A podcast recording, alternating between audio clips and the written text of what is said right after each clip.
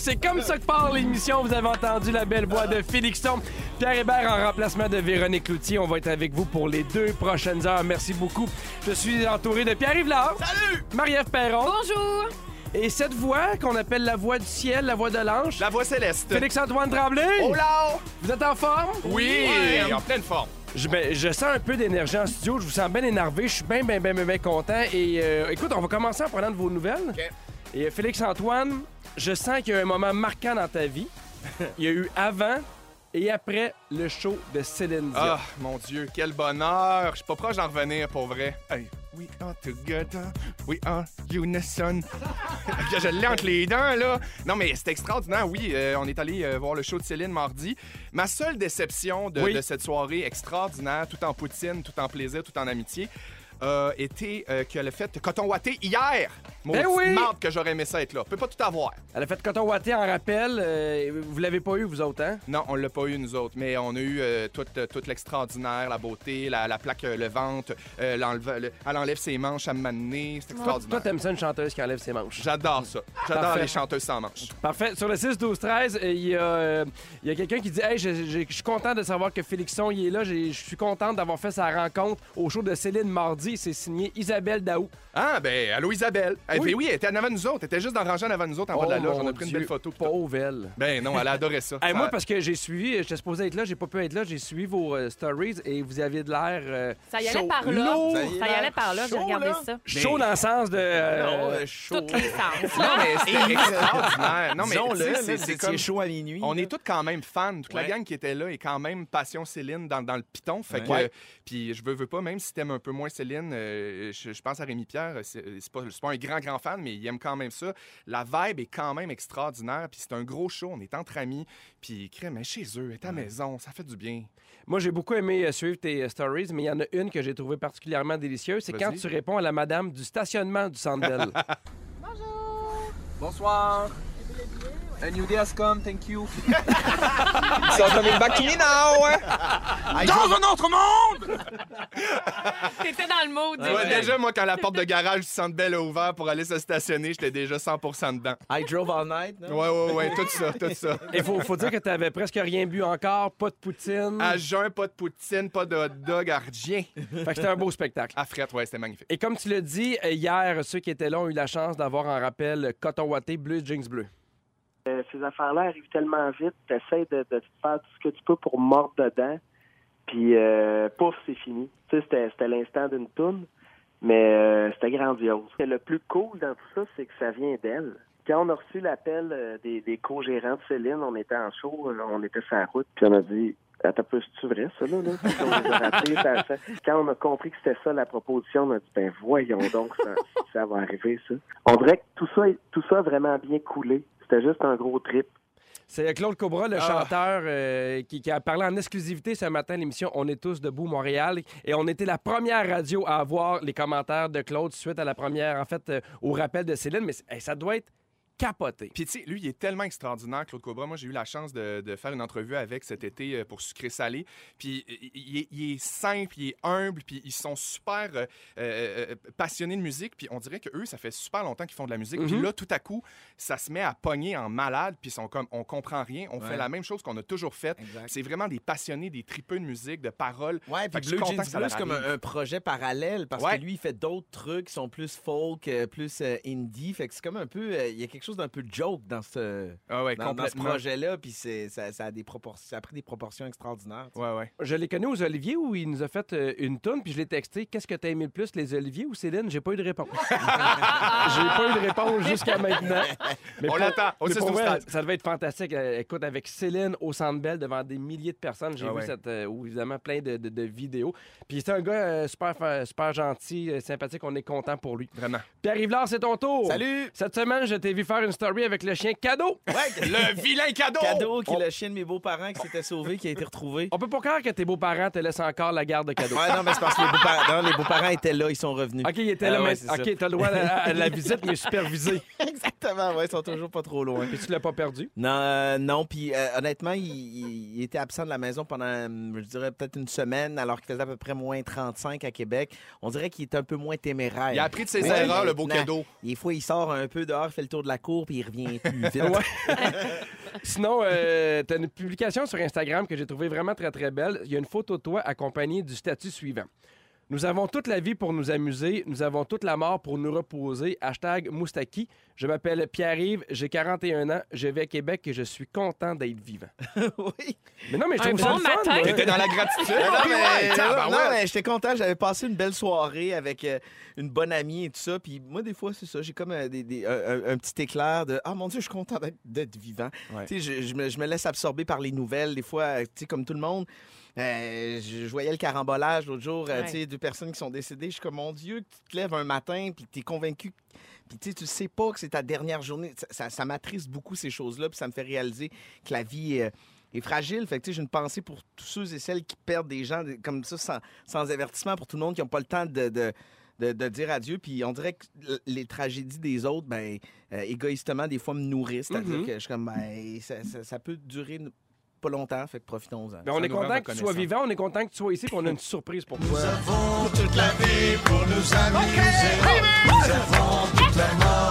Hey, Céline m'a appelé. Euh, ça se- je, je dis ça, je dis rien, mais ça se pourrait qu'on aille faire ensemble un hommage à Moustaki. En tout cas, je suis dispo. On aimerait ça! D'ailleurs, cette chanson-là va être au top 6 à 6 euh, aujourd'hui avec PM Babin, manquez pas ça. Nouvel hymne. Marie-Ève Perron, je termine avec toi. Tu Oui. sais que t'es rendue notre testeuse officielle à l'émission? Oui, c'est ça. Oui, on Ah a bon? même parlé de toi il y a Mais quelques semaines. Parfait, parfait. C'est un push-push qui sent bon, que tu un mets push-push. sur l'eau de toilette avant de faire ta crotte. Puis là, tu push-push, puis ça, env- ça emprisonne l'odeur, puis elle part dans la toilette avec ton stock. C'est pré-crotte, ça. C'est pré-crotte, mais il Ah faut ouais. que tu saches que tu as une petite crotte. OK, oui. Si tu le bois, est-ce qu'automatiquement ton caca arrête de sentir? Est-ce qu'on le sait? Ça traité par On l'intérieur. le fera essayer à Marie-Ève Perron. Elle essaye tout, elle. Ah, c'est ça. Alors, Marie-Ève, Parce que j'étais comme, tu sais, t'entends l'extrait, puis tu fais comme ça, c'est associé à toi. Wow, vous avez parlé de caca pendant une minute 30. Qu'est-ce qui se passe? on t'a apporté le Toilet Odor Shield, Oh, qui est un bloc Dieu. odeur. Super chanceux. Alors, évidemment, il faut que tu testes ça. Mané, tu sais que tu vas aux toilettes quelque Moi, part je dans fais une toilette jamais publique? caca, là, par exemple. Je vais le faire pour vous. Ben, mais euh, ça va être. euh, OK, je vais essayer de me mettre dans le mood, là. Mais tu peux l'essayer à la Euh, maison. Parfait. Alors, il faut faire un, un petit push, quelques petites gouttes avant. Tu fais ce que tu as à faire, puis après ça. euh, Ah! Puis évidemment, ben, on veut une story, ça fait que filme-toi si possible. Évidemment, pour ça, Euh, je suis bonne avec les stories et les médias sociaux. Hey, vous, vous sortez tous mes bons skills. On Je est là pour toi. Marianne. Merci c'est m'aider à tout. développer mes capacités. On a un autre extrait, t'en reviendras pas. Ah, je te Dieu. dis, t'es vraiment rendu un personnage dans cette émission-là. Ah, Il y a quelqu'un qui dit la sauce barbecue d'une grande chaîne de fast-food sans le scrotum. ben voyons. C'est un petit scrotum sucré. J'aurais pas vu venir ça. Je sais pas quoi penser de ça. Mais Le scrotum barbecue. Ben, c'est une autre chose à faire tester à Marie-Ève Perron. C'est tout ce que j'ai à dire. Alors voilà, Hey, ben, si Qu'est-ce brillante qui puis se passe? pertinente, puis on C'est retient pas- juste ça. Non, Franchement. ça, ça ressemble beaucoup à ma voix, mais c'est euh, Sarah Jeanne. Ah oui, OK, parfait. Alors, euh, on nommera pas la, la- la- la chaîne de fast-food. On a ici la, la sauce barbecue. Qu'est-ce que c'est? On veut te savoir, est-ce que oui ou non, ça sent la poche? Sens-nous ça maintenant. Seigneur Dieu. Hey, Fait moi, que ça là, on m'a va passé en ça. dessous du nez, Ouais. puis je peux. je- Donc, il y a un, un- Ben, je sais pas, toi, qu'est-ce que t'en penses? Ben, j'ai pas, j'ai pas l'habitude de sentir ma propre Ben, poche de ben, cyprès, mais Mais en même temps, De on cyprès. passe J'aime le vraiment le cyprès. temps de sentir une poche? Ben, c'est faut-tu vraiment rentrer là-dedans? faut avoir la poche vinaigrée pour sentir ça, là. Non, non, ça sent pas à poche. Non, ça sent pas Franchement, c'est exagéré. La sauce barbecue ne sent pas la poche. Non. On l'a appris ici à Véronique, elle est fantastique. Le- oui, des est- fois, on se demande pourquoi on est numéro un. C'est pour des choses. Scientifique. Comme On règle des affaires. On sait Oui. que moi, je suis bonne là, avec euh, ça. C'est de même que ça part le show. Est-ce que Hey, oui ou non la sauce barbecue sans la poche?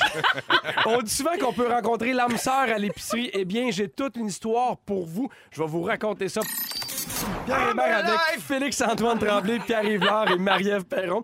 Sur le 6-12-13, il y a quelqu'un qui nous écrit pour dire Salut Pierre, est-ce que Véro a encore des problèmes de prostate? Ouais. Parce qu'elle avait manqué dernièrement. Non, Ouais. c'est juste que là, il y a un spécial chez Valentine à cette heure-ci, puis elle. euh, Friande, le friande de dog. euh, à sauce euh, Ouais. poche, estimée sauce poche. La Elle, sauce elle, poche. elle dit jamais non. elle peut pas se retenir. Sinon, il y a Stéphanie qui dit Coucou les fantastiques, mais quand est-ce que la belle Marie-Ève sera une fantastique, une vraie de vraie? J'adore sa Ah, présence. vraiment Oh, fin, merci, merci. Isabelle, merci. Est-ce que vous saviez que l'épicerie, c'est une belle place pour trouver l'amour? Moi, je l'ignorais, je l'ai appris euh, aujourd'hui. Est-ce que vous avez déjà causé à l'épicerie? Ben, pas cruiser, mais euh, tu sais, dis-moi qu'est-ce que tu achètes et je te dirai qui tu es. Là. Ah en oui? regardant le panier d'épicerie des gens, je me permets quand même, de, ben, pas de juger, mais tu vois quand même un peu le, le- le rythme de vie de la personne quand tu regardes qu'est-ce qu'il y a dans son panier. Parce qu'il y, a- y a une femme, elle, qui pensait avoir trouvé l'amour. Euh, je vous explique la situation. Ça se passe en Belgique. Elle s'appelle Stéphanie Jacob. Elle a 38 ans et est célibataire. Elle fait son épicerie, tout va bien. Maintenant, elle s'en va à la caisse, elle se met en ligne.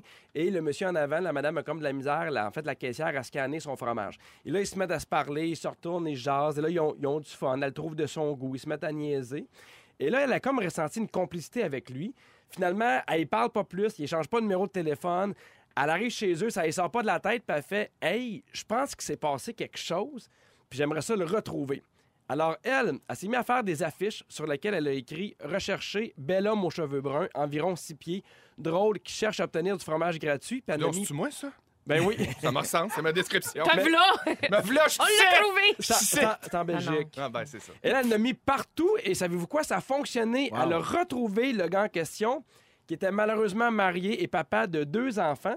Ah. Mais euh, il fallait quand même avoir beaucoup d'audace. Et il y a beaucoup de gens qui l'ont un peu jugé en disant, là, euh, Des gaz? des gaz, là. Ouais. Mais il y a beaucoup de gens qui ont fait, hey, moi, je trouve ça le fun que tu as eu cette audace-là, que tu as Ouais. essayé. Il y a plusieurs gars célibataires qui lui ont écrit. Fait que je pense que parmi le- les gens qui m'ont écrit, peut-être que je vais trouver quelqu'un Elle est d'intéressant. très joueuse, elle est Ouais. bien game. Moi, je Ouais. trouve ça drôle qu'elle Mais ait moi fait aussi, ça. je trouve ça le pas? fun. Voyons. C'est parce qu'il y a deux enfants, là, puis c'est un- c'est peut-être ça là, que les gens s'agentent, sont comme, oh Ouais. mon Dieu. Tu sais, cette bonne idée là, de la croqueuse d'hommes. Ouais, oh mon Dieu, elle, Elle l'a pas invité dans le backstore. Ben non, franchement. en- Ben non. Deux paquets de margarine à baiser. là. C'est flatteur, en plus, pour le monsieur, très certainement, là, de savoir qu'il y a quelqu'un qui met des affiches placardées partout pour le retrouver. En même temps, lui, c'est peut-être un salaud parce que peut-être qu'il a fait des accroires. ah, ben Peut-être là, qu'il a fait la cour puis qu'il a fait comme son, son chaud lapin puis qu'à un moment donné, il a fait non, moi, euh, m'en va avec mon, mon fromage, mes affaires. Puis... effectivement, on n'a pas sa version. mais Non. lui, Mais il y a hein. ça aussi des fois sur les sites internet, sur Facebook, là, spot quelque part. Là. Ouais. Oui, puis les gens écrivent Hey, j'étais dans le métro hier, t'avais des cheveux longs, euh, me reconnais-tu Là, Ouais. tu fais Ben, Ben, peut-être que c'est- oui. c'est une bouteille à la mer. Ouais. Mais en même temps, ça nous est tous déjà arrivé, je trouve, de, tu sais, de- d'avoir euh, un petit moment de connexion avec quelqu'un, puis d'être un peu paralysé par ça, puis de dire, ben voyons donc, je vais faire un move, euh, tu sais, euh, comme ça. Fait qu'elle elle est allée au bout de son rêve, tu sais. Mais est-ce que ça vous est déjà arrivé, mettons, là, de rencontrer quelqu'un, un étranger, puis de dire Hey, là, il se passe quelque chose, faut que, faut que j'aille de l'avant. là? Ben moi, ça m'est déjà arrivé de suivre quelqu'un. Ben oui, je sais pas si- s'il y a déjà eu une plainte à mon égard, mais euh, je- j'ouvre une... Non, mais euh, dans le métro, ça m'est déjà arrivé de suivre quelqu'un. De débarquer station, pas à ta station, Ouais, de faire- ben, de- En fait, pas de suivre. Ben oui, c'est suivre quelqu'un. Allez au bout, allez au bout. C'est ça, c'est même dur ça de s'appelle, là. s'entendre dire ça. C'est hein? juste que je- je- j'ai j'ai changé mon trajet. mon trajet, mon itinéraire de Ben base pour euh, finalement aller, euh, à, aller à sa rencontre. J'ai jamais parlé finalement, mais je l'ai juste suivi. Je le trouvais beau. Puis j'ai dit, bon, ben, m'a tué, m'a regardé le plus longtemps possible. Puis à un moment donné, il est débarqué, puis euh, j'ai jamais revu. Mais est-ce que As-tu tu pris regrettes- l'autobus? Ouais. Euh, non, non, non, non, je sais Ok. pas. Rendu là, j'étais plus. j'étais- Moi, j'ai reviré de bord. Là. Mais est-ce qu'arrivé chez vous, t'as fait Hey, tant qu'elle le suive comme un, comme un maniaque, j'aurais peut-être pu lui parler? Mais oui, oui. Puis aujourd'hui, je me dis, c'est tellement plus facile avec les réseaux sociaux. Il y a toujours une façon de trouver quelqu'un de, de- de- de toutes les façons possibles. là. Mhm. Pour vrai, on le dit, là, mettons, avec des sites comme euh, Spotted, euh, tu sais, il y en a- il y, en a de toutes les sortes. là, Spotted Québec, Spotted Montréal. Mais non, ça serait vraiment quand même pas mon genre d'aller aborder quelqu'un que je connais pas comme ça puis de le suivre. Mais tu sais, le suivre, c'est déjà bien Mais, assez mais on malade. dirait que t'es un peu plus maniaque de l'avoir suivi, mais de pas y avoir parlé. Ben complètement, c'est ça, je me rends compte. Fait que je vais y aller. Merci, c'était tout parler, pour mais moi, je suis contente que tu le soulèves. Juste respirer fort. Là.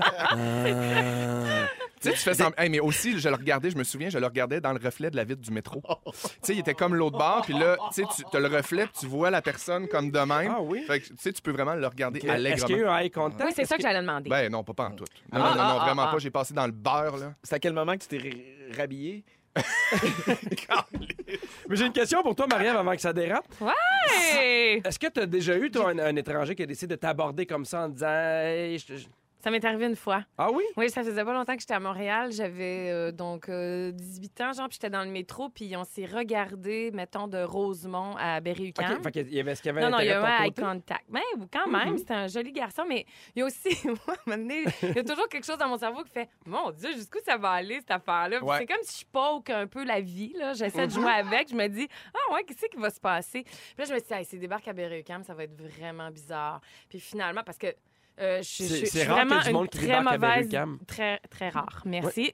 C'est surtout Champ de Mars le, le point de rassemblement. Euh, non, mais dans le sens on, su- on se regardait tellement, je me disais, s'il se retrouve là, comment, qu'est-ce qui va se passer? Finalement, il n'est pas débarqué. Fait que j'ai fait, bon, ben voilà, euh, la vie continue. Et puis, je marchais sur euh, Sainte-Catherine à la sortie, puis j'ai entendu, hey! Puis il est arrivé derrière moi. Hey. Euh, C'est là qu'il t'a il m'a poignardé, je pense. Merci. Et donc, depuis ce temps-là, j'ai mal au dos. Joe. Et, euh, Mais ils sont encore ensemble. Ils ont deux enfants. ensemble. Elle a plus l'utilisation de son bras gauche, mais à part ça, tout va bien. Euh, non, non, non. euh, et finalement, il m'a laissé son numéro de téléphone, mais il n'y a pas eu de suite Bon, à l'histoire. Non. Mais je trouve ça quand même beau, les gens qui ont l'audace d'essayer écœurant. puis d'aller jusqu'au bout. Wow. Je rêve un peu que ça me réarrive un jour. Oui. Alors, ben, si jamais vous voyez euh, Marie-Ève Non. Perron dans le... Oh, on va pas. Suivez-la, elle aime ça. Non, puis- c'est pas ça que j'ai dit. Sur le 6 12 13 Tabarnak, il y a Julie qui a écrit J'ai fait un cours de pilote d'un jour et une semaine après, j'ai appelé le gars avec qui j'ai fait le cours et on a deux belles filles depuis. Ben Bon, là, ben, c'est comme beau quoi. J'ai comme un peu le feeling que t'es dû ou pas. Ouais. Tu sais, si jamais tu sais, le, le gars, tu l'as pas suivi, finalement, il est parti. Oui. Dans ma tête, je me dis Vous étiez pas dû. Mais non. Très d'accord. Tout à fait d'accord avec ça. La je magie. sais que t'es es célibataire, euh, Marie-Ève, Ben oui. mais on a des trucs pour toi. Si jamais vous voulez rencontrer l'amour, déménager. On a le palmarès des villes. Allez-vous-en! Attends, Trois-Rivières, qu'on te voit pas à face. Dégage! Non! Pierre, qu'est-ce que je t'ai fait? T'es dans la bonne ville. Laisse-moi finir. Il y a, euh, c'est en analysant les données de divorce et l'état civil des habitants de chacune des villes les plus populaires du monde qu'il y a une entreprise qui s'appelle Movinga qui a été capable de produire un rapport où les villes sont les meilleures pour rencontrer des gens. Selon Ah. vous, le top 5 des meilleures villes dans le monde pour rencontrer des gens? Euh, Paris, Paris est en quatrième. Barcelone, Non. Berlin. Non. Grenville. Grenville est en numéro 1. Et c'est quoi avec Miami? Non, c'est en numéro 5. Sainte-Perpétue. T'as New York, Paris, euh, Gothenburg en Suède, Londres et Miami. Ah. Toutes des villes très touristiques aussi. Les villes touristiques, les villes artistiques aussi. Ouais. Sinon, les villes canadiennes, au 29e rang, il y a Vancouver. OK. Montréal en 25e, 24e, Toronto. Donc, Marie-Ève, t'habites dans la deuxième ville, la meilleure au Québec, en fait, pas au Québec, mais au Canada, pour rencontrer quelqu'un Fait j'ai vraiment célibataire. un problème. Lâche c'est ça que pas. tu veux me dire. Merci, Pierre. Ben, on est un peu inquiet. Ben oui, moi aussi, je m'inquiète. Mais là, à ce temps que j'ai un push-push, je vais pouvoir me divertir. Ben, si jamais t'as un eye contact, le monde dit ton push-push. C'est peut-être ça le problème, Mon elle sent caca marde. sent bon. Voyons! Qu'est-ce que j'ai fait? Le stalker. Je t'aime! Le stalker, le, le stalker poète. C'est ça qu'on va l'appeler. À 16h30 avec toi, Félix-Antoine, si t'es encore là, tu vas nous dire dans quelle position on doit dormir et comment ça. Qu'est-ce que ça dit sur nous? Oui, madame. À 17h10 avec toi, puis ouais, on parle de voyage. Tu vas nous faire des suggestions. Et à 17h20 avec Marie-Ève, tu nous demandes si on a réussi à tenir nos résolutions de début d'année. Et à 17h30, Philippe Périne fait sa suggestion de vin. Félix-Antoine Tremblay, Pierre Yvelard et Marie-Ève Perron. En parlant de bonne tune, je vous rappelle de ne pas manquer Rouge au travail tous les jours dès 8h20, 2h30 de hits sans arrêt, plus de 40 hits consécutifs. On en a des hits. On en a. Qu'est-ce que tu veux? Vous connaissez euh, Steven Spielberg? Non. Non? C'est un gars qui t'a suivi dans le métro, qui t'aime beaucoup, euh. Mais il t'a pas parlé. Non, il t'a pas Il parlé. te regardait dans le reflet. On parle de lui dans l'actualité, entre autres, à cause de sa fille, Michaela, qui a 23 ans, qui veut changer de carrière. Et elle, euh, elle a annoncé à ses parents qu'elle se lançait dans le porno. Oh! Oui, en fait, c'est sa fille adoptive, euh, adoptive pardon, à lui puis à Kate Capshaw. Et il en fait, elle l'annonçait à ses parents par FaceTime. Le genre d'annonce qui n'est pas facile nécessairement à encaisser quand tu es le producteur de- des plus gros films hollywoodiens. Mais il semblerait qu'il a bien réagi, que lui et sa femme sont assez ouverts d'esprit. Et euh, il y a sa fille, Michaela, qui a fait une entrevue au quotidien britannique de Sun. Puis elle a dit que ses parents étaient plus euh, intrigués que fâchés. Ils voulaient savoir pourquoi elle avait voulu prendre cette direction-là, pourquoi elle avait changé. Elle a aussi elle a raconté qu'elle a déjà réalisé des vidéos porno et depuis un petit bout de temps, c'était vraiment son espoir de faire euh, de la porno. Et elle a abordé aussi un sujet beaucoup plus sensible. Elle a révélé qu'elle avait été abusée sexuellement, qu'elle avait aussi des troubles alimentaires et qu'elle était alcoolique. Mon Dieu, il y a bien des levels à cette affaire-là. Ouais, vraiment, vraiment. Et elle dit, euh, elle dit pour elle, elle dit c'est un choix positif qui me rend plus forte. Je réalise qu'il n'y a pas de honte à avoir une fascination pour l'industrie du porno ou de faire des choix qui sont sans danger et saines. Mon corps, ma vie, mon revenu, mon choix, je ne dois rien à personne. Oui. Mon Dieu, mais c'est sûr qu'avec cette justification-là, tu peux pas faire autrement que dire, ben ma belle, c'est ta, vie, tu sais. Puis en même temps, c'est, on, on la connaît pas, on veut pas juger son choix, ça lui Pas appartient. En fait, ce dont j'ai envie de parler avec vous, c'est comment on réagit en tant ça. que parent quand ton enfant vient t'annoncer un- une carrière qui te plaît pas ou qui te met mal à l'aise ou, euh, tu sais, je pense, euh, moi, ma fille me raconte qu'elle veut faire de la porno, je capote sur un moyen temps. Là. Oui, c'est clair. C'est sûr que je, je pense même que ça me ferait de la peine. Mais surtout qu'une carrière euh, d'acteur ou d'actrice porno, là, ça- c'est de courte durée. Là, ça dure Ouais. pas longtemps, ces affaires-là. Mais dans un autre pas, sens, euh, Pierre, imagine que tu sais, ta fille est assez proche de toi pour Mhm. s'asseoir avec toi puis prendre la peine de te parler puis de dire Oui. Papa, je, je sais ce que je vais te dire, c'est complètement controversé, mais j'ai vécu ça, ça, ça, ça, ça. Aujourd'hui, je suis rendu à 23 ans, je veux faire ça, ça me rend heureux, c'est mon choix. Puis elle prend le temps de t'expliquer. Puis, te- te- tu sais, il y, a- il y a- il y a une part de ça aussi que tu peux pas contrôler. Elle est rendue à 23 ans, elle Mhm. fait ce qu'elle veut, c'est une adulte, tu sais. Puis là, je, je pense à toi qui, qui a des enfants en bas âge. C'est sûr qu'on. L'idéal d'un enfant, c'est une carrière normale, puis une vie normale, puis quelque chose de sain, puis que- que- qui, est surtout pas jugé par les autres. Mais avec, avec cette anecdote-là, moi, je fais juste me dire, ben, tant mieux, tu sais, si elle se réalise, puis elle se construit là-dedans, puis elle se trouve forte, puis euh, elle, shine à quelque part. Mais je trouve que l'industrie de la porno, c'est délicat, par exemple, parce qu'il y a toute l'histoire d'une forme d'aliénation quand même qui rentre là-dedans. Puis euh, je pense que, tu sais, on, on a- on entend souvent ce discours-là, là, tu sais, c'est mon corps, c'est ma vie, je fais ce Mhm. que je veux, mais tu sais, elle dit elle-même qu'elle arrive avec. euh, je veux dire, un passif psychologique Ouais, où il y a eu de l'abus. Euh, ouais. Fait que je comprends que c'est une façon-là, peut-être, euh, qui lui donne la sensation de reprendre possession de son corps. Que ce soit thérapeutique pour elle un peu. hein. Mais moi, je trouve qu'il y a une forme d'illusion quand même Oui, là-dedans. Là. Tu sais, je veux dire, la porno, c'est- t'es pas maître nécessairement de, de ton corps et de tes décisions et tout ça. Là. Tu sais, Non. je veux dire, je- c'est ça. C'est là où je trouve que, particulièrement dans ce cas-ci, c'est, je suis très mitigée. Ouais, Je on dirait que je très me, je me- difficile. je me transpose un peu dans, dans, dans, dans la peau du parent qui, Mhm.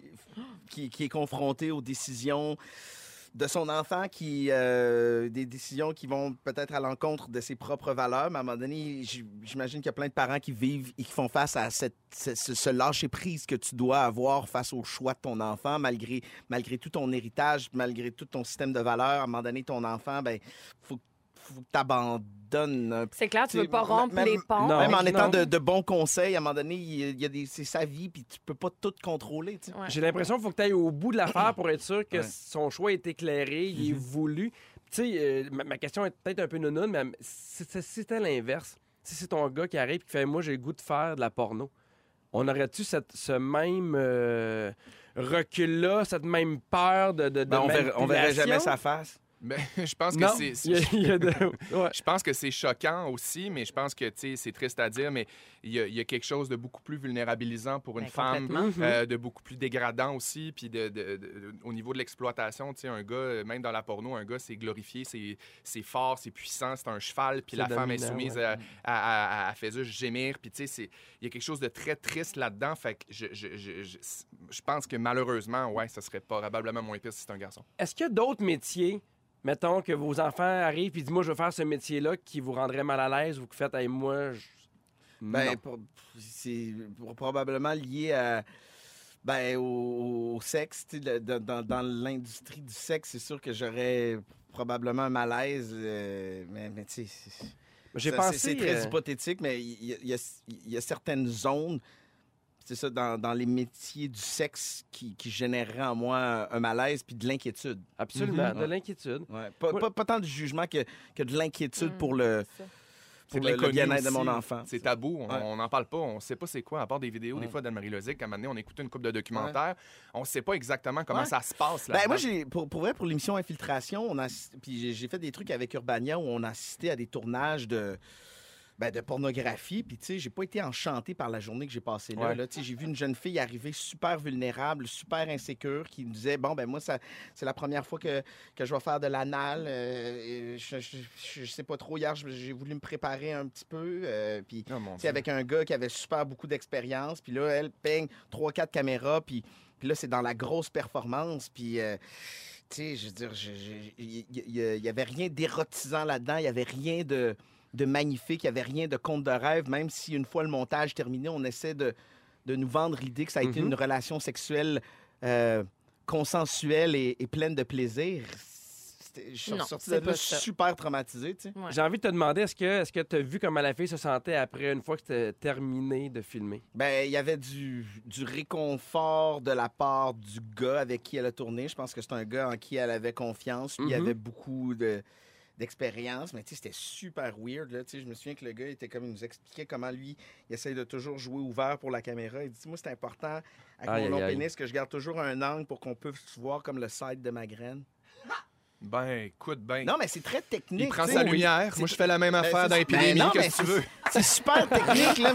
T'as des, t'as des éclairagistes qui s'approchent, et, en contre-plongée, tout gros, Ben petit oui. gros zoom. On, on- on va aller complètement ailleurs avec des, des, euh, des métiers qui existent, qui sont Ouais. un peu weird. Je veux que vous, vous me disiez si jamais vous aimeriez faire ça ou vous si jamais vous seriez bon. OK. Goûteur d'avocat. Il y a un restaurant de à Sydney en Australie, le Good Fat. Je serais super bon dans, toutes les, dans toutes les compétitions. Un criminaliste, On rappelle commencer. que ton chum est avocat. Mais c'est une profession que j'adore. Non, mais c'est une vraie profession dans un restaurant en Australie. Et c'est un restaurant qui est spécialisé dans la cuisine à base d'avocats qui embauche un testeur en chef d'avocats. Il y a 20 plats du menu qu'il faut qu'il goûte pour s'assurer de la qualité des avocats et évaluer la maturité des avocats. C'est surtout la, dureté de l'avocat. hein, Oui, c'est ça. Ben, moi, je serais bon pour la texture, Ouais, en tout cas. ça. Il n'y aurait pas de problème Faut avec soit ça. dur. Ben, c'est- Quand il est mou, Ouais, mais c'est bon pareil. Mais tu, me dirais qu'il faut que l'avocat garde sa lumière. C'est ce que tu me disais? C'est ça, ça découpe mieux les angles. Oui. Sinon, on continue dans, dans la, dans la même veine. Testeur d'odeur. ah, Ah. Oui, il y a certaines entreprises qui font euh, notamment des savons, des shampoings, déodorants, antistorifiques, Ils rince-bouche, appellent ça les nez. qui engagent des gens, des nez, ouais. pour Des savoir est-ce que ça sent bon, est-ce que oui ou non. Non. Non. Je ferais pas ça. Non, non, Moi, je excusez-moi. sens deux parfums, j'ai mal à la tête. fait Non, je non, exactement. On est dans le, on est dans, dans le même club. Ouais. Ça irait pas du tout. Sinon, il y a Ben, testeur de glissade d'eau. Ben En voyons. avril 2013, c'est un vrai poste. Il s'appelle Seb Smith qui a décroché le poste devant deux autres mille personnes qui voulaient également son poste. Ah. Lui, il part dans des centres de villégiature puis des parcs aquatiques Ah, avant que les parcs ouvrent. ah. Il Ah, ouais, ça. Mais, mais moi, c'est le, le line-up en maillot à grelotter. Ah non, t'as pas de pendant line-up, t'as c'est c'est C'est. VIP, C'est juste le fun. Ah, ben oui, là, je suis game. Hey, Moi, je suis malade. maladroite, je peux pas faire ça. À chaque fois que je vais au glissade d'eau, je me pète la gueule. Pas de joke. Ah Je me pète la tête dans le tube, euh, je tombe. Vraiment. je suis traumatisée, je veux plus y aller au glissade C'est d'eau. peut-être des glissades où Seb Smith n'a pas été. C'est 34 000 US par année qui est payé. Ben, Bon, coup ah, donc. ben, Quand oui. même, hein? Passion, euh, parc d'attractions, moi, Ouais. j'adorerais ça. Justement, dans trois minutes avec toi, Félix-Antoine, on va apprendre sur notre façon de dormir qui en dirait long sur notre personnalité. Ouais, les positions, comment que, comment que ça, ça nous définit, cette affaire-là. Comment qu'on se couche avec l'avocat? Pierre Hébert avec Félix-Antoine Tremblay, Pierre Yvelard et Marie-Ève Perron. Sur le 6-12-13, on salue Michael qui dit « Je croyais avoir entendu Marie-Mé, mais non, c'est Marie-Ève Perron. Je me fais avoir à chaque fois. C'est toujours un plaisir de vous écouter. Eh bien, ça me fait plaisir. Ah. Oui. La première fois, je me fais comparer à Marimé, je le prends. Et Chante a- une toune. Ouais. Non, rien de rien. Le grand répertoire de Marimé. eh oui. Il y a oui, oui. également Luc sur le 6-12-13 qui fait « Salut Félixon, je suis avocat. Voici mon numéro de téléphone. Je t'ai vu dans le métro. Je Tu me t'ai je suivais. t'ai vu dans le métro, tu me suivais. Ah ouais, le barreau! On reste dans le lit. Il paraît maintenant. Ah oui, le bord.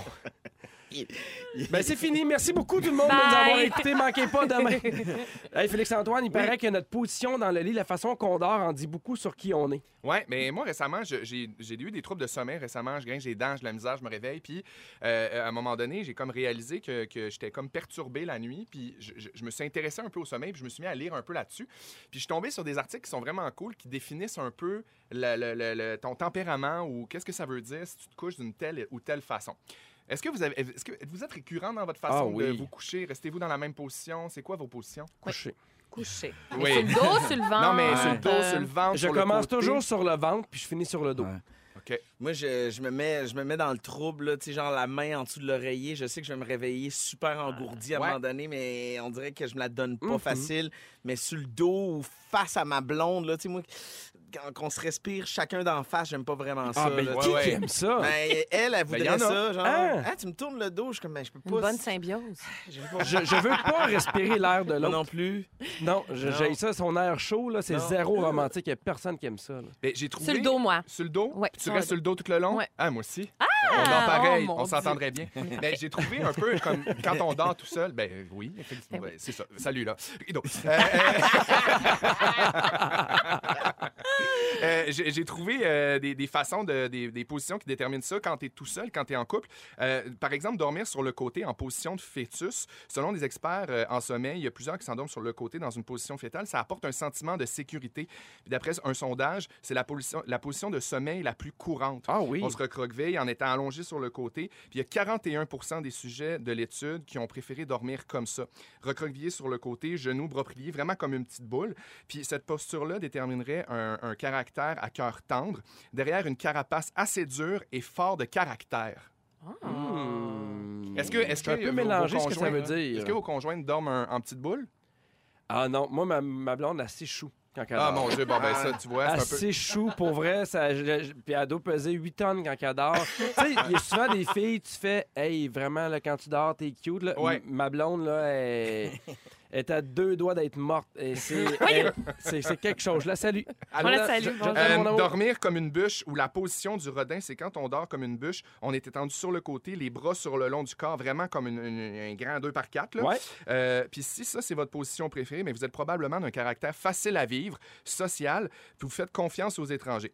Mais vous faites également preuve de naïveté. Ceux qui préfèrent cette position-là, ils ont une personnalité agréable, bien qu'ils ont tendance à faire trop confiance aux gens puis à être un petit peu crédules. Bon. Fait que si vous dormez comme une barre sur le côté, c'est ça.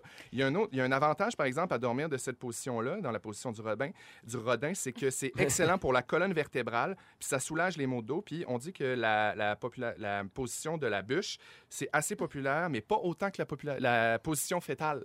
Ah non! La position fétale, c'est la plus populaire. Là, le- j'ai hâte qu'on arrive à sur le dos. euh, Attends, couché. on arrive sur le dos.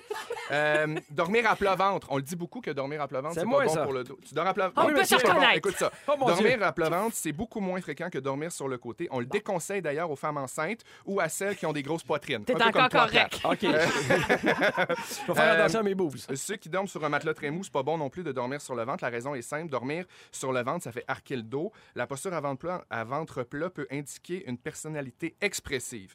Bien que des personnes puissent sembler effrontées et pleines de confiance à l'extérieur, elles doivent être en fait vulnérables aux coups durs. C'est moi, ça. Cela dit, les postures de sommeil sur le ventre sont généralement bénéfiques pour le système digestif. Oh, Ah, mon- Fait que si t'as des brûlements d'estomac, du reflux gastrique, dormir sur le ventre, c'est super bon. Je pète toute la nuit.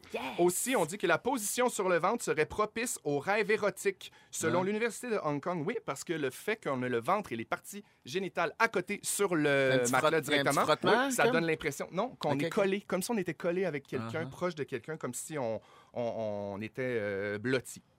Il y a des positions en couple aussi qui sont très déterminantes de votre relation. Oh. La position de cuillère, la signification, c'est super simple.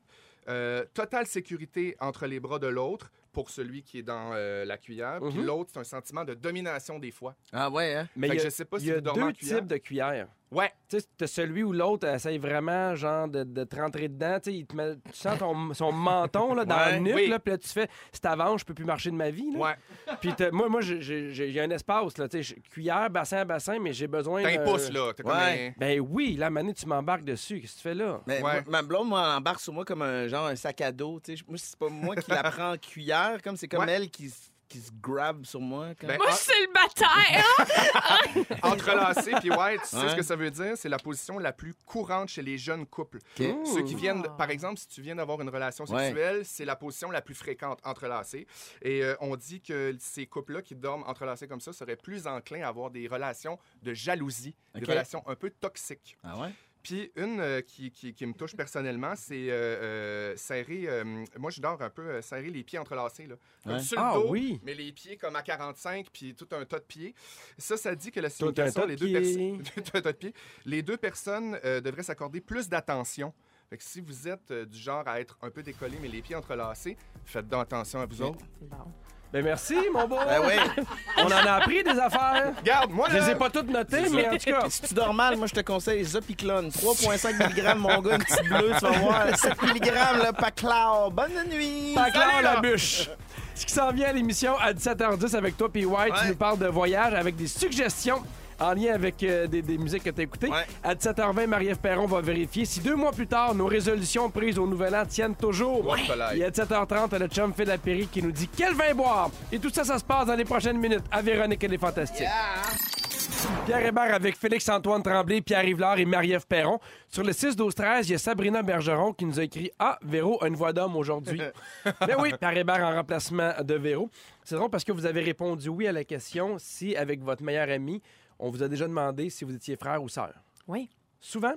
Euh, oui, moi, mon meilleur ami, c'est arrivé plusieurs fois là, que tous les deux, les- on nous dit ben, est-ce que vous êtes des frères? Enfin, est-ce que vous êtes frères et sœurs? Mon Dieu, j'ai juste de tout répéter ce que tu viens de dire. Ouais, mais tu le fais tellement bien, Marie-Ève, excusez-moi. avec ta voix de Marimé. Puis ça prend aussi une voix de femme, euh, Oui. donc je suis allée pour ça. Mais euh, oui, oui, c'est ça. Donc, euh, euh, ça m'est arrivé régulièrement. Oui, toi aussi, donc. Oui, oui, oui. Moi, ça m'est arrivé beaucoup avec une de mes amies du Saguenay, Andréane.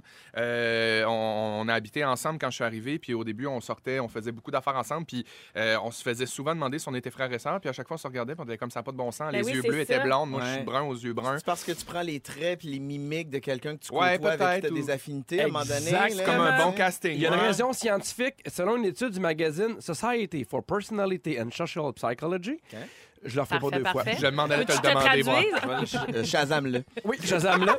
Et le, le principe que tu expliquais, euh, PY, c'est l'homophilie. C'est un concept pour lequel c'est commun d'entrer en relation avec des personnes qui sont similaires à nous. Donc, on a tendance à se mettre en jaser, à vouloir entrer en relation avec des gens qui nous ressemblent. Ouais. Mais si déjà, par exemple, tu es ami avec quelqu'un qui te ressemble pas, c'est normal que plus ça va, plus vous, vous allez vous mettre à vous ressembler avec le temps. Ouais. Les goûts peuvent se développer, changer en fonction de l'autre. La façon de se maquiller, de s'habiller, les goûts musicaux, la gestuelle, les expressions. Alors, il va beaucoup, ça va être contagieux d'une personne à l'autre.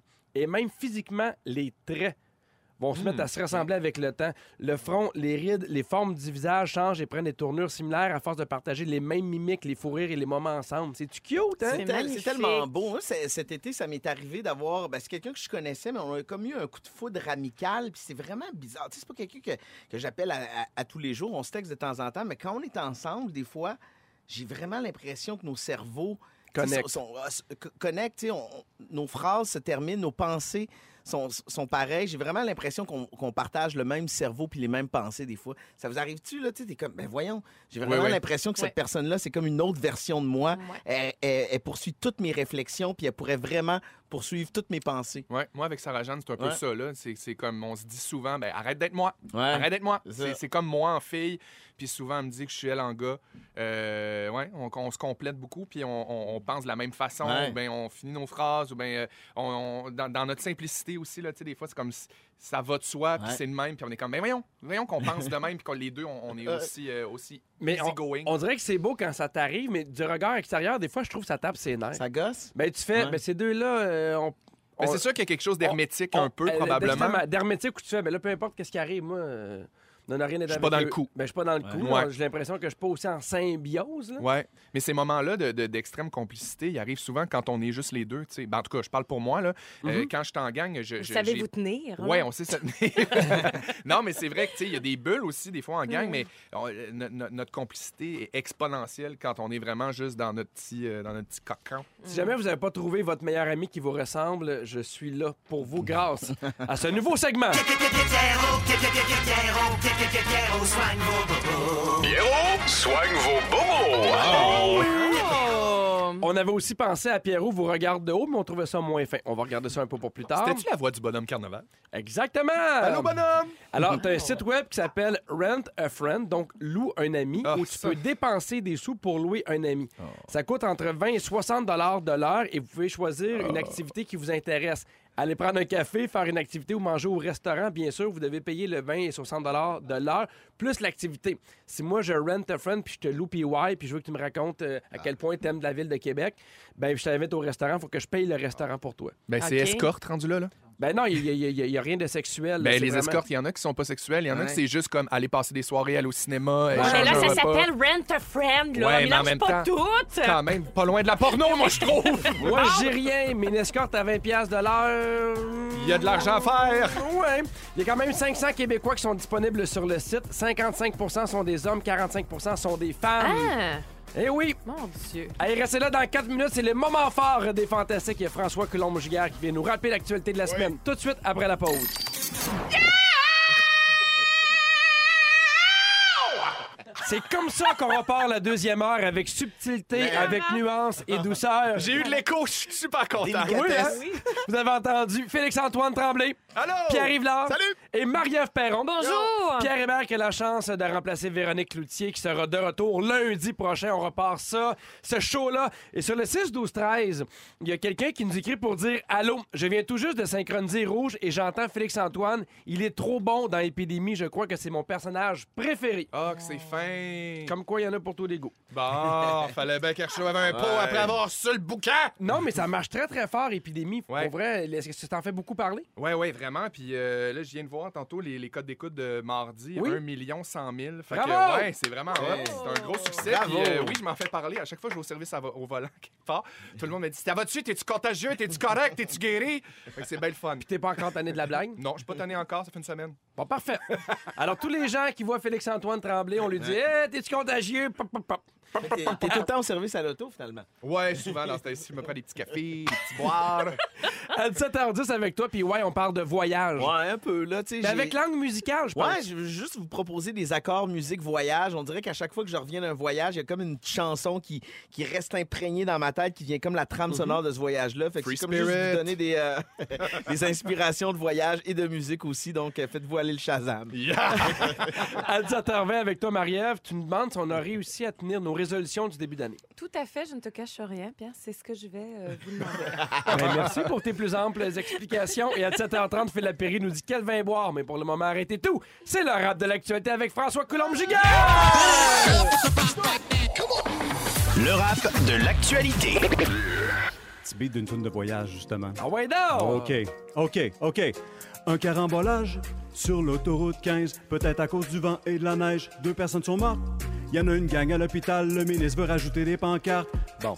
Bombardier Transport passe d'un médaille Stom, on espère qu'à l'apocate, ils vont garder le job. La caisse de dépôt a fait 10% de rendement. Pour Roger Stone, 40 mois en dedans. Chez les démocrates, c'est tout le monde contre Bloomberg, pendant que chez les péquistes, c'est Nantel qui fout le feu. En Antarctique, au-dessus de 20, c'est chaud. Greenpeace fait coucou à Steven Guilbeault. Les JO de Tokyo ne seront pas reportés, même si le coronavirus continue de s'exporter. Les Canadiens seront bientôt sortis du bateau pendant qu'on teste un vaccin dans les labos.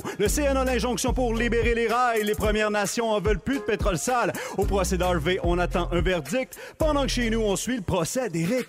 Guy Lafleur se lance dans le gin et dans le vin. J'espère qu'en garde une coupe pour le pauvre Claude Julien. Laurent Duvernay est honoré par tous les élus. Céline en coton ouaté, ça je l'avoue, ça m'a bien ému, ouais. Oh! Ouais, non! super bon. Merci beaucoup, François Coulombe-Giguère. plaisir. Et si on veut réécouter ça? Sur Facebook. Ah ouais, non! On poursuit avec le moment fort de l'eau fantastique et je commence avec toi, PY. OK, euh, moi, cette semaine, en fait, je devais aller euh, avec vous autres, avec les Fantastiques, au spectacle de Céline. Puis finalement, j'ai choqué. Euh, mon fils terminait euh, sa saison de soccer, puis ils ont organisé comme un match parent-enfant. Ah! Moi, j'avais comme souvenir que plus jeune, quand je jouais au hockey, il avait fait, tu sais, euh, il nous avait amenés au Colisée, fait qu'on patinait avec nos parents à la fin de la saison de hockey sur la glace des Nordiques, puis tout. Puis je me, sou- je me souviens que ça avait été des souvenirs, euh, tu sais, super marquants pour moi. Fait que j'étais comme, ah, mais je vais y aller pour mon gars, on va, on va s'amuser, on va célébrer la belle saison. Tu sais, lui, il est arrivé dans cette équipe-là, une équipe qui était déjà soudée. Fait qu'il y avait comme une petite crainte d'embarquer dans cette équipe-là. Finalement, il a été super bien accueilli, il s'est développé, tu c'est-à-dire que socialement, euh, je pense qu'il s'est vraiment émancipé, puis sportivement aussi, il a bien progressé, il était bien encadré. Fait que j'étais comme, Hein, c'est le fun de célébrer une belle, euh, une belle saison avec les enfants, puis tu te rends compte qu'à 40 ans, de suivre des kids de 11 ans, euh, tu- tu- C'est moins tu- évident, Tu, l'as hein? dans les genoux, là, tu sais. Après, après cinq minutes, je- je- j'avais plus de souffle, j'avais plus de gaz. Fait que c'était ça, puis c'est un peu en lien. euh, j'ai fait une publication Facebook là-dessus. Je suis porte-parole d'une campagne qui s'appelle Va donc jouer, qui fait juste nous rappeler qu'il y a plein de fédérations sportives et de loisirs au Québec. Le sport de nos enfants, c'est bien beau de les voir courir, mais de jamais oublier aussi qu'il y, y a- qu'il y a des adultes bénévoles, qu'il y a des arbitres, qu'il y a des gens qui encadrent, des marqueurs, des gens qui, des organisateurs qui organisent les compétitions pour que nos enfants puissent s'amuser. Fait que c'est une façon un peu de rendre hommage à ces gens-là qui donnent de leur temps pour que nos enfants puissent avoir du fun pendant que nous, on, on gueule dans les estrades. Et après, est-ce que tu as regretté finalement de ne pas être venu au, euh, au show de Céline? Honnêtement, euh, ben, je vous regarde, tu sais, je l'ai vu par, je l'ai vécu par procuration en regardant les stories puis tout ça, mais tu sais, je me disais, euh, écoute, des shows de Céline, il y en aura d'autres, mais ce petit Ouais. moment-là, Le moment avec. Édouard, le bois Édouard, non, il n'y a vraiment pas de. de T'as pas à être envieux. c'est super beau. euh, c'est ça, il y a plus de rareté pour ces moments-là avec mon fils que des shows de Céline. Ben merci, PY. Mais C'est un bon gars, dans le Hey, fond, allez sur vadonjouer.ca. Oui? Ouais, si vous cherchez des activités là? et des sports. Ben Oui, non, pas là. Faut que le monde écoute la radio. Faut faire les deux en même temps. Marie-Ève Perron. Bonjour. Alors, euh, je réponds à l'appel. Euh, moi, c'est un, en fait, c'est un moment fort euh, dont je suis pas revenue et euh, c'est pas nécessairement quelque chose d'heureux, mais ça porte un message de paix et d'espoir, j'espère, au final. Donc, la semaine dernière, j'étais, euh, il y avait beaucoup de neige, n'est-ce pas? Et donc, je marchais dans une rue. Il était euh, tard, la pénombre s'était déjà fait apparaître. Il était vers, mettons, 17h30. Et il y a une dame dans un camion de livraison d'une compagnie qu'on connaît qui a passé dans une petite rue. Elle était derrière moi et parce qu'évidemment, il y avait tellement de neige, la ville en finissait plus de Ben oui. déneiger. qu'il y a des trottoirs qui n'étaient pas déneigés. Fait j'ai pas eu le temps de traverser de l'autre côté du trottoir. Fait je suis juste restée collée sur le petit bord de l'immense banc de neige qui occupait ce que devait être un trottoir. Et cette dame, la conductrice, qui avait eu certainement une très difficile journée, est passée à côté de moi. Elle m'a littéralement frôlé le flanc, disons-le, Ah oui? avec son camion et elle m'a crié euh, Ça repousse pas des jambes. Donc, ça a commencé de même. Ah, voyons donc. Fait qu'attendez. Fait que là, elle, et là, elle a accéléré. Puis là, j'étais en état de choc. J'étais. Voyons, qu'est-ce qui se passe? Et elle s'est dépêchée, puis elle est arrivée à la lumière rouge. Ah, Alors là, ça a ça été plus la fort que peine. moi que de partir un petit peu à courir, marcher un peu plus vite pour dire Hey, ça valait vraiment la peine de m'insulter pour arriver plus vite à la lumière rouge, madame. Et là, elle s'est lancée là, dans de grandes insultes et ça a grosso modo fini par. Euh, va donc t'acheter une baguette puis un fromage, ton hostie de plateau. Je l'ai dit. Et euh, je, je partage cette, euh, cette Quelqu'un qui aime son travail, Quelqu'un qui aime son travail. Mais en fait, c'est pas tant pour la madame que je veux parler de ça, parce qu'elle a bien le droit là, d'être vraiment euh, très en colère de sa journée. C'est juste que moi, je suis vraiment tannée de cette scission-là qu'on n'arrête plus de créer entre le plateau, les autres secteurs, entre Montréal, Québec, entre la région, la ville.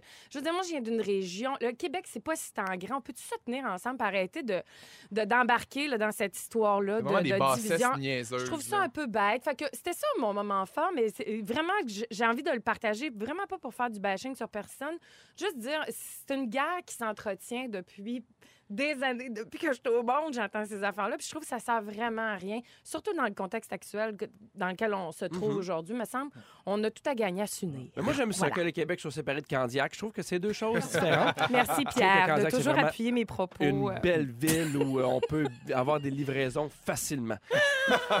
Félixon, moment fort. Euh, moi, ben en fait, début février, c'était ce qu'on appelle la Poutine Week. C'est un Oui. gros événement où plusieurs restaurateurs s'inscrivent et essaient de créer le meilleur plat, la meilleure poutine possible. Et euh, depuis deux ans, la Poutine Week s'associe avec ANEB, qui est Anorexie Boulimie Québec, dont je suis porte-parole. Puis pour moi, ben, c'est une association vraiment importante qui, qui est extrêmement significative parce que, euh, ben, évidemment, les troubles alimentaires, on associe ça à la bouffe, à, à tout ça. Donc, Et aux il y a une- filles aussi. oh, c'est plus féminin, même s'il y a beaucoup de gars aussi Ben, qui le en souffrent. pris un porte-parole masculin. Exactement. Puis il y, a- il y a vraiment une espèce de, de démonisation de la malbouffe euh, de par les troubles alimentaires. Puis je trouve que c'est une association qui, qui est extrêmement pertinente euh, d'associer la poutine aux troubles alimentaires. Puis euh, hier, en fait, c'était le- le- le- l'espèce de, de- On faisait le, le rallye du top 5 à Montréal des meilleures Mm. poutines. Donc je me suis promené en limousine. Wow.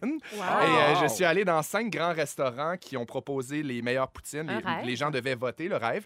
Je suis revenu chez nous avec un point dans le dos, puis euh, j'étais essoufflé à monter deux marches, mais euh, je, je- je suis super ravi de ma soirée. Euh, Est-ce que mais- la limousine est passée par le plateau? euh, non, on n'a pas passé par le plateau, on a fait le tour, on va pas là. De toute façon, c'est rien que des Français. Fait que, Ouais. non, non, mais puis euh, je suis vraiment content parce que, en fait, c'est l'association, c'est que la Poutine Week remet un dollar par poutine vendue durant toute cette semaine-là, au début janvier.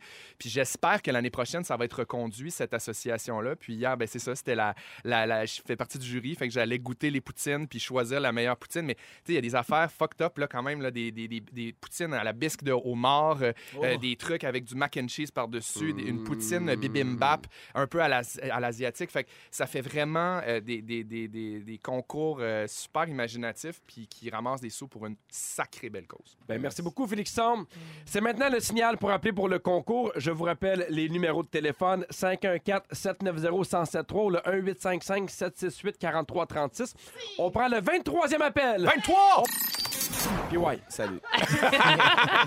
on, on revient dans le show avec toi. Tu veux nous parler de voyage, mais de musique? Ouais, ben c'est ça. Moi, là, j'aime bien ça voyager. J'ai fait une série de voyages à TV5 euh, qui s'appelle Les Flots, à laquelle euh, Félix-Antoine a participé. C'est J'aime extraordinaire. j'aime ça aussi me promener au Québec. Fait que les coups de cœur de voyage, je pense que ça doit se partager. L'amour, ça se partage, ça se multiplie. Puis à chaque fois que je reviens, j'ai toujours une chanson dans ma tête qui est comme un peu la, la trame sonore de mon voyage. Voyage, voyage! Voyage, voyage! Alors voici quelques accords musique voyage. Plus loin que la nuit et le jour. Ce ne sont que des suggestions. Voyage, voyage! En souhaitant que ça puisse vous servir. Et chasamez tout le monde. J'ai jamais entendu autant le mot Shazam depuis 2005. Hey, euh, je commence avec euh, mes premiers voyages de plongée sous-marine au Québec. Quand j'ai découvert ce loisir-là, il y a à peu près 15 ans, je suis devenu ben chum avec une gang à Québec, la gang de plongée sous-marine Nautilus. Euh, ce sont eux qui m'ont formé en piscine. Puis ensuite, pour mes certifications, on se rendait euh, entre Tadoussac et les Escoumins. Wow, Euh, un endroit qu'on appelle le paradis marin. C'est comme on appelle ça la haute côte nord sur la 138 et sur le bord de l'eau. C'est là où le fleuve, à mon avis, commence à devenir un petit peu la mer. Il y a des baleines, il y a des belugas. C'est juste l'autre bord de la rivière Saguenay. Fait que je garde un souvenir super fort de mes aventures là-bas parce qu'on faisait des plongées de nuit. On vivait dans un gîte. Le soir, on sortait les guides, feu de foyer. Puis ça, il y avait quelque chose de très ado. C'était très commune. Il y a une chanson que j'écoutais à répétition quand je montais là-bas en autobus dans le traversier là, pour traverser jusqu'à Tadoussac. À l'automne, là, je me- cette chanson-là est imprégnée dans mes veines et c'est une chanson de Ben Harper. And it hurts even more to have to be with somebody else. And it's so hard to do and so easy to say. Ça fait, ça fait combien d'années? Euh, je dirais que ça fait peut-être, euh, c'est ça, 13 ans à peu près? Parce que malgré les 13 ans, c'est une Ouais. toune qui, euh, qui, euh, vibre encore. Ouais, ouais. Hein? Ça, ben, moi, les- pour l'éternité, les chansons, une fois que je les adopte, euh, tu je les écoute avec une fréquence qui est peut-être moindre, mais une fois que je l'aime, je l'aime un Il peu marque pour une époque aussi, Ouais, il c'est marque ça. une émotion, un, replonge souvenir. ça dans le ben oui, ben oui. C'est bon, je trouve, des fois, de s'ennuyer d'une chanson. tu. Ouais. Des fois, Ah tu t'entends, à un moment donné, à goût de Ah cul, oui. puis à un moment donné, là, comme, paf, elle vient te refrapper une coupe d'années après, ou quand quelqu'un la tourne, ça te replonge directement. Puis moi, la, la musique, ça peut réveiller en moi des odeurs. Je- Des fois, je me souviens là, des, des- des souvenirs d'enfance, ça connecte directement avec une chanson. Euh, je passe beaucoup de temps en Gaspésie. Ma blonde vient de là, la baie des Chaleurs, Caplan, Saint-Siméon, Bonaventure. Puis j'ai été initié à, à- à la, euh, ben, à la pêche au saumon, à la pêche à la mouche, même si j'ai jamais pêché de saumon. J'aime quand même passer des journées au saumon. Pêcher des mouches, ça doit pas être facile. Hein? Non, mais avec la mouche, tu le traques, le saumon. Ouais, mais il y a de quoi zen à la pêche à la mouche. Ça, ça, ça le, ça le tanne. La mouche, là, c'est pas qu'il a faim, qu'il veut la manger, c'est comme qu'il est distrait par la mouche. Fait qu'il y a quelques années, des fois, j'allais essayer d'aller pêcher le, bar rayé la nuit à la plage Évangéline et j'écoutais euh, un groupe qui s'appelle Red Next Level. C'est un projet regroupant des membres du groupe À la Claire Ensemble et voici la chanson sur laquelle j'ai accroché. J'ai envie de party, à ton patron, faire tes. Tropical, tropical, oublie pas ton. Et rejoins-moi dans la tout sur le bras. Moi qui qui refait ça. Tu peux pas partir avec moi si t'es pas prête à te tirer sur le top. Ferme les yeux, imagine, parce qu'il y a trop de choses qu'on vues. dans C'est la voix de Karim Ouellet qui fait un featuring sur cette chanson-là. tu vois, moi, ça vient chercher quelque chose en moi, cette affaire-là. Pourquoi? Parce que c'est la tune des flots. Exactement. C'est le générique des flots. J'ai tellement trippé, puis j'ai tellement connecté avec cette, Mhm. cette chanson-là quand on a fait l'émission de plongée. On a contacté le groupe, disait est-ce que vous acceptez de nous prêter la chanson pour qu'elle devienne le thème de notre émission? Alors tu sais, des fois la musique peut se, se- se transposer dans ton travail. C'est tellement beau. Mais j'ai une question pour toi, puis ouais, est-ce que c'est des chansons que tu écoutes à ce moment-là ou des fois ça arrive que c'est des chansons parce que tu rencontres quelqu'un? Puis tu fais, lui m'a fait découvrir telle chanson à tel moment de mon voyage qui fait que cette chanson-là. euh, Ouais, c'est arrivé. euh, tu vois, pour la prochaine chanson, en fait, on va skipper André. Là, euh, on s'en va en Égypte. Ça, c'est il y a trois ans. On est allé faire un voyage de plongée sous-marine là-bas, euh, dans la mer Rouge, mais on a commencé le périple au Caire.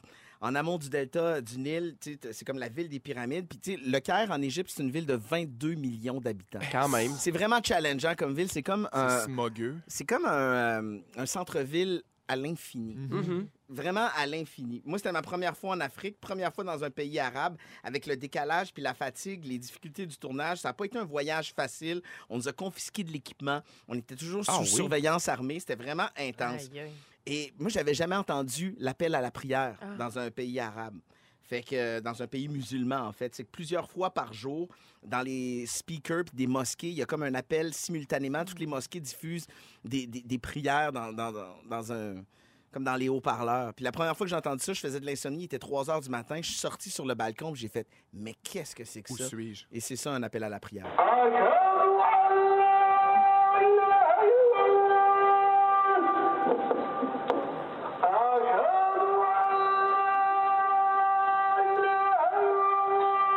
Akbar. Je peux te dire que la première fois que tu entends ça, là, puis que t'es pas trop au courant, là, c'est vraiment saisissant. Ouais, C'est très beau. Moi, ça m'a ça m'a vraiment bouleversé. Ouais. Fait que euh, je retiens ça de mon voyage en Égypte et je me souviens que le matin, je me réveillais toujours avec une chanson d'un artiste qu'on m'a fait découvrir là-bas, quelqu'un sur l'équipe. L'artiste, c'est James Blake, puis c'est la chanson avec laquelle je commençais toutes mes journées. Je filais mollo. Ben, mollo sexu aussi, quand même, un peu. Ouais, non, mais en fait, j'étais plus dans la, dans, dans la mélancolie dans ce Ouais. voyage-là. Là, Tu sais, j'étais comme on était fatigué, c'était challengeant, fait que j'avais pas envie d'écouter. euh, ben, ça existait pas, mais tu sais, j'étais pas dans un, un beat coton watté, maintenant. Ouais, ouais, ouais. Euh, puis je vais. euh, ben, c'est ça. Ben, merci beaucoup. Je vais, je vais suivre ta directive, puis je vais mettre un terme à ça. voyager, super intéressant. J'ai fait de la prière que ce soit terminé. Dieu m'a entendu. Dans trois minutes avec toi, Marie-Ève Perron, tu nous parles de résolution. Est-ce que deux mois plus tard, on a réussi à les tenir Ouais. ou pas? J'ai hâte de t'entendre Faites-vous un là-dessus. examen de conscience? Ben, je sais pas si c'est une question piège, mais vous, est-ce que vous faites des résolutions en début d'année? J'ai arrêté ça. Parfait. C'est la parfait. première année que j'en ai pas fait, moi. Non, t'en as pas fait. D'habitude, t'en fais? Oui. Ben enfin, je vous parle de ça parce que des fois, on- ben, il y a de moins en moins de gens qui font des résolutions pour l'année, mais des fois, on se fait des, petits, des petites résolutions, on se fait des petits challenges. Ouais, ça, Hein, vous le savez, mot déjà. euh, on se dit, mettons, je vais arrêter telle affaire. Et il y a un truc qui s'appelle la règle du 21 jours. Je ne sais pas si vous avez déjà entendu parler de ça. Euh, on dit en fait que ça prend 21 jours pour changer, Changer une une habitude. habitude. Exactement. Ce qui fait en sorte qu'il y a le 21 jours sans sucre. Il y a le défi bootcamp 21 jours pour changer son corps. Il y a le grand ménage de la conscience en 21 jours. Ça, est-ce que vous en avez déjà fait ou pas pantoute autour de la table? Non, mais moi, j'ai déjà, tu sais, je me suis déjà fait des résolutions. J'ai déjà essayé de changer des trucs au quotidien, mais pas. euh, je me donne pas des défis de 21 jours, je- mais je- mais je, je vois la différence quand tu tiens à quelque chose pendant plusieurs semaines. Ouais. Puis la facilité après à laquelle c'est intégré dans ton, par exemple, l'entraînement. Moi, j'ai commencé à m'entraîner récemment, puis là, je commence à comme faire, ouais, je suis capable d'y aller sans que Mhm. je traîne une tonne en arrière de moi pour y aller. C'est ça. Je suis comme, ok, j'y vais, puis c'est Ça- plus facile, c'est plus naturel. En ça, ça 2003, vient moi, après deux shots. Ça vient pas après deux shots au gym. Deux shots Non, de vodka, ça. ouais. Mais tu, tu le vois ça dans le gym. Tu, sais, tu vois les, les gens que tu risques de ne plus voir d'ici deux, trois semaines en début d'année. ouais. Ceux qui savent après les machines. Mais moi, en 2005, j'ai arrêté la liqueur. Ah oui? Ouais. T'as tenu, le- t'as t'as tenu bon. Oui, mais des fois, dans- mettons dans des drinks, là. Ouais. Ouais. Mais euh, sinon, non, parce que je trouve dans un restaurant, ils t'en apportent tout le temps, t'en bousses, t'en rends pas compte. Ouais. Puis, euh, mais Ah ça, ouais, ça, c'est j'ai craquant réussi. maudit. Mais il y a eu ça, l- l- l'histoire du 21 jours, ça a été vraiment euh, popularisé. Puis ça partait en fait d'une étude qui a été faite dans les années 50 par un, le docteur Miles, qui s'appelait, qui était un chirurgien plastique qui travaillait avec les soldats. Il leur faisait des reconstitutions faciales. Puis il a écrit euh, avait été, les soldats qui avaient été donc défigurés malheureusement sur les champs de bataille. Puis il a constaté que les patients mettaient un minimum de 20 jours pour s'habituer à leur nouveau corps. Ah oui? Puis là, lui, il s'est mis à faire des tests, même sur lui, d'affaires, voir. Puis il a noté ça, que ça prenait au moins un minimum de 21 jours. Il a écrit un livre qui s'appelle Psycho-cybernétique. Ça a été un succès Puis interplanétaire. lui, il y a des filles, hein, les quatre filles du Dr. Mars. Aussi, Oui, aussi c'est pour les ça le quatre succès du Dr. interplanétaire. Ça pogne en mars, ce livre-là. là. Exactement, tout à fait. Qui est un succès surprise 2. 20 mais donc, ce succès, euh, donc pas les, doc- les filles du Dr. Maltz, mais bien le Dr. Maltz lui-même qui a écrit Psycho-cybernétique.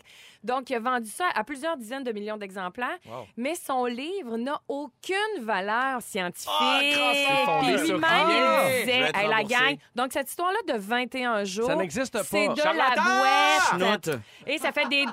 dans les décennies qui ont suivi, là, tous les, les grands professionnels du développement personnel, ils ont acheté son livre, ils ont, ils ont, ils ont- ils ont commencé à en parler tellement qu'on a perdu l'idée qu'il y avait écrit au- un minimum de 21 jours. C'est devenu un 21 C'est de jours. la C'est désinformation ça, c'est drôle, cette Ouais. histoire-là. Fait que la vérité, c'est quoi, dans le fond? Ouais. Ben, en 2009, il y a une équipe de psychologues à Londres qui ont euh, demandé à plusieurs sujets d'acquérir de nouvelles habitudes, genre boire de l'eau à table, courir 15 minutes à un horaire fixe, manger un fruit après chaque repas. Et en moyenne, il a fallu 66 jours aux participants pour acquérir un nouvel automatisme. Mhm. Oh. Le plus rapide rapide, ça a été 18 jours, puis le plus long, ça a été 254. Aïe, aïe, aïe. Fait qu'est-ce que ça veut dire, ça? Ça veut dire qu'en moyenne, ça prend donc deux mois, 66 jours, mais que ça varie vraiment en fonction de la personne, du comportement, puis euh, des circonstances. Là. Tu sais, tu peux pas te dire, Ah, bon, ben, je vais faire ça pendant deux mois, puis ça va être correct. Est-ce que tu sais si c'est plus dur arrêter quelque chose ou le commencer? Euh, ah, Bonne non, question, ça, je ne Pierre. sais pas. Merci. Mon Dieu, vous allez être obligé de me réinviter. ah, je vais venir vous parler de ça la prochaine As-tu fois. entendu aussi parler de la théorie des 10 000 heures? J'allais en parler. Ah, ben Dieu, on tu est connectés. Hey, un de mes best friends, on se Hey! rassemble. Ben, une Voilà. réponse sur deux, c'est bien. Mais oui, non, mais c'est ça. Il y a la théorie des 10 000 heures aussi. Euh, pareil, ça a été euh, étudié il y a comme 40 ans. On a étudié les maîtres des échecs comme Bobby Fischer, qui avait passé au moins 10 000 heures à travailler sur un échiquier pour Mhm. arriver à son niveau de performance. Dans les années 90, il y a un psychologue, un oui, un psychologue suédois euh, qui a ressorti cette étude-là. Et il y a un best-seller en 2008 qui a été vendu qui s'appelle euh, Les prodiges. Et donc, on parle de cette théorie des 10 000 heures, mais encore là, Ouais. il y a des détracteurs. Ah. Les scientifiques qui disent que ça dépend, qu'il y a des, des endroits où ça s'applique plus que d'autres, genre le tennis ou des sports où il y a une régularité Ouais. ou tout ça, où là, peut-être tu peux développer un... ma- Mais en même temps, ça dépend aussi de tes compétences. Bref. euh, Ta c'est- génétique. euh, Exactement, qu'on peut malheureusement pas euh, s'y fier. Ceci étant, il y a des choses que vous pouvez faire pour que ça se passe bien, une résolution ou peu importe le Mhm. temps que vous voulez le faire. Il y a des trucs qu'on nous donne qui sont très concrets. D'abord, il faut les écrire. Il faut écrire Ah ton oui? objectif. Ouais. Parce que si tu fais rien qu'en parler, là, ça reste dans les airs, puis ça, ça avance pas. Sur Mais c'est tough des fois. Tu sais, moi, je l'ai écrit Ben, sur mon bureau, puis des fois, je passe, ça fait deux semaines, je ne l'ai pas fait, puis je Ouais. fais, ah mon Dieu, que je suis pas bon. Mais peut-être qu'il faut que tu creuses. Une fois que tu as écrit c'est quoi ton objectif, il y a d'autres choses qu'il faut que tu ajoutes. C'est-à-dire, il faut que tu trouves une vision qui te parle. tu sais. Ça veut dire que c'est quelque chose qui t'attire, qui va te donner envie, qui t'inspire, qui t'allume. Puis de le formuler comme un objectif et non pas comme une chose à arrêter. Mhm. Mettons, je veux arrêter le sucre, ben ça sonne comme une privation. Tape déjà sa tête. Exactement. À place que si tu te dis, ben ça me tente d'être en santé cette année, fait que pour ça, je vais euh, Arrêtez le sucre. arrêter le sucre. mais oui, mais c'est parti avec. je- ton comprends. objectif, c'est d'être en santé, pas dans d'arrêter dans sucre. la façon de le nommer, ça fait toute la différence. Ils disent que c'est très important euh, pour, euh, pour maintenir, en fait, ton intérêt à tenir ton objectif après. Puis ensuite, ils disent de faire un plan de qu'est-ce que tu vas faire quand ça va plus te tenter d'y aller? Tu sais, c'est pas vrai que le gym, ça te tente tous les jours. Comprends. faut que tu t'écrives des raisons qui vont venir nourrir la vision que tu as de toi. Tu sais, mettons, tu dis, ben moi, cet été, j'aimerais ça me sentir bien, j'aimerais ça être capable de courir 45 minutes ou de m'inscrire en demi-marathon. faut que tu aies une vision, puis qu'à ça, tu te dises, ben il y a des journées où ça me tentera pas de me lever. Qu'est-ce que je vais faire à 6 Ouais. heures du matin? Tu prends le pire scénario, puis tu te donnes des trucs, tu visualises. Genre, je suis tanné de mes petits totons de gars, fait que je peux aller au gym. Ça, c'est une bonne raison Si pour tu se... veux, ben oui. Mais il y a de quoi de concret aussi. On parlait, c'est intéressant être en santé, mais je veux pouvoir courir 10 km. On dirait qu'il y a. Plus c'est clair, mieux c'est. Ouais, plus c'est concret, moi aussi, je trouve ça, je trouve ça plus facile. Tout à fait. Et, et finalement, donc, c'est ça, de les écrire, puis de, euh, si tu es capable, en plus, de décider des heures que tu vas faire ça, de le planifier dans ton Mhm, La agenda. routine. Mettons, tu dis, ben moi, j'aimerais ça méditer euh, 15 minutes à tous les jours. Bon, ben oui, mais quand est-ce que tu peux méditer? Puis te faire des objectifs réalisables. Tu sais, tu te dis, ben euh, je vais me lever à 6h15, puis de 6h15 à 6h30, je vais l'essayer, tu sais, puis je vais le tenter. Et de pas vous décourager s'il y a des up and down dans tout ça, puis de se rappeler que ça prend au minimum deux mois pour intégrer une nouvelle habitude, parce Ouais. que c'est ça qui se passe. C'est qu'à un moment donné, tu y penses plus. Puis il n'y a pas, de, y a pas de, sentiment de fierté plus fort que celui de faire ça me tentait pas pantoute de faire ça ou d'aller au gym ou de, man- de mieux manger, de mieux dormir, puis de faire ouais, je l'ai fait à soir, je suis pas sorti, je me suis couché à 9 h, je me suis levé à 8 des, des accomplissements personnels comme ça, c'est très bon. Mais des fois, tu as l'inverse. Tu sais, tu dis, Hey, au lieu, là, mettons, sur le menu là, de, de- de prendre la junk, là, je vais prendre le menu santé, puis tu finis ta soirée, puis tu fais, eh, je suis déçu. Ouais. Oui, ben là, peut-être que ta vision était pas, euh, était pas assez. Je pense pas que ma vision n'est pas assez. super. Non, c'est un bon sujet à travailler là- là-dessus. Je, vais, je vais te On, prendre on mon pourrait aile. travailler ensemble. je m'embarque. Et Voilà. à, à part de résolution, qu'est-ce qu'on boit ce soir? Hey, Qu'est-ce qu'on boit? Phil Lapéry qui nous le dit tout de suite. Sourpuss! Après la pause, je pense que c'est ça. Ah ouais, non, Phil Lapéry! Salut Pierre Hébert, bonjour. Bonjour. Bonjour, vous semblez en feu les fantastiques. Mais ça! Vous savez que semaine après semaine, moi, je prends un, un taquin plaisir à servir des vins en dégustation à l'aveugle à des amis. Euh, Que ce soit des sommeliers experts ou juste des amis grand public qui sont même pas dans le vin. Mhm. Euh, de leur servir, cacher ça d'un bas de laine ou d'une carafe, leur demander c'est quoi, ça vient d'où, puis T'aimes-tu ça? Puis ça vaut combien? Et c'est exactement ce que j'ai fait tantôt en dégustation, en l'aveuglette, en- à l'anonymat, comme on dit. J'ai servi un vin. Habituellement, si je vous demande, Ah, ça va vouloir combien, tout de suite, ça vous met une puce à l'oreille de OK, ça va être un vin pas cher. Ou bien un vin très, très cher. Et tantôt, je vous ai demandé, ben, ça vaut combien que vous avez dans le verre? Vous avez un rouge et un blanc. Puis vous étiez tout entre 16 puis 18 puis C'est 19. bien fait avoir toute la gang. Ouais, ouais. Parce que on va, faire, on va faire une petite balade en classe économique cette semaine, les amis, dans une des régions qui nous offre les meilleurs rapports qualité-prix-plaisir de la planète 20, le Languedoc-Roussillon, où on retrouve Narbonne, Carcassonne, plein de belles villes, Montpellier. Et c'est là qu'il y a des bons deals parce que c'est une zone qui est énorme. C'est une grande zone viticole. Il y a plein de jeunes vignerons hyper visionnaires qui font du vin là-bas et surtout qui se prennent pas trop au sérieux. Tu sais, si tu vas à Bordeaux, tu en veux pour ton 20$, piastres, tu vas avoir quelque chose de bien. Mais si tu en veux pour 11, 12 mettons un vin de mariage, un vin pour un michoui, tu vas abreuver plein de monde pendant les fêtes, tu veux une bouteille passe-partout qui fera pas faire la grimace à ton monde, tu t'en vas dans le Languedoc ou même en Espagne, il y a des super rapports qualité-prix. Et c'est ce que je vous ai servi. Ça coûte 11,55 ce que vous. Avez dans le verre, les amis. Vous en revenez pas et j'aime ça. Ça me fait plaisir parce qu'il y a bien des bouteilles à 11, 12 que, à part te faire faire la grimace, sont pas bonnes pour faire faire grand-chose. Et c'est une, gamme de prix où il y a des très mauvais vins, on va se le dire. A- on va en goûter une dizaine à 11, 12 avant qu'il y en ait un qui nous mette un petit peu un sourire au visage. Ils finissent à déglacer finalement. Ouais, ils finissent dans le lavabo ou à déglacer ou même pour faire une sauce, ouais. exactement, pour décaper le plancher.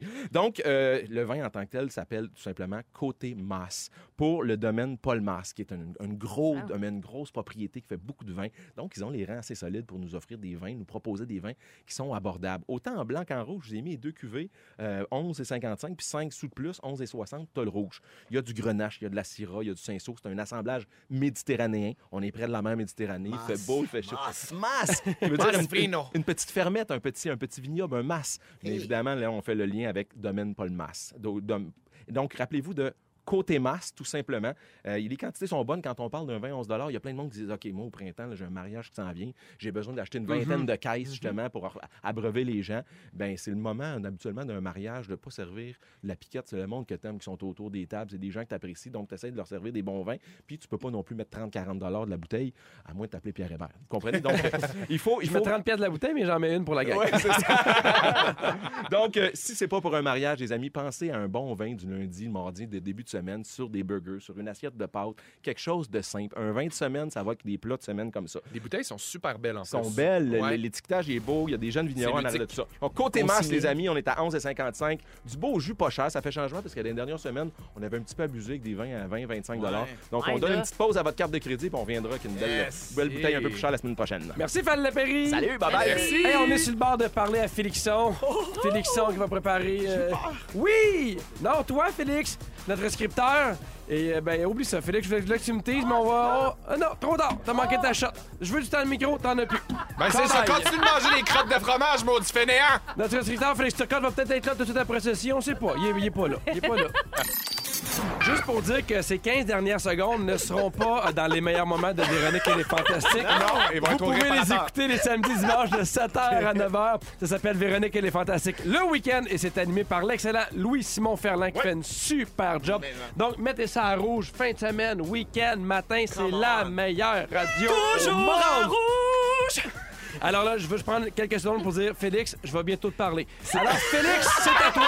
C'est à mon tour. Oui, c'est à Hey, ton Pierre, tour. avant que je fasse mon résumé, juste te dire, j'instaure une nouvelle, une nouvelle affaire. Ah oui? OK, tu sais, à la fin de l'émission, depuis quelques semaines, on crie succès, Ouais, succès. ouais. On change ça. Ah! Il y aura un nouveau mot à chaque jour. OK. Restez là dans 20 secondes, vous aurez le nouveau mot. Je commence mon résumé. Si vous avez manqué un petit bout de l'émission, voici ce qui s'est passé aujourd'hui. Oui. Pierre Hébert, je commence avec toi. Yep. Tu as la même voix que Sarah-Jeanne Labrosse. Oui. Tu attends toujours de savoir si Claude Cobra t'aime plus que Céline Dion. Aucun retour. Et tu as de trop gros boobs pour dormir sur le ventre. C'est pas fini. Félix pas fini. Antoine, Oui. le stalker poète.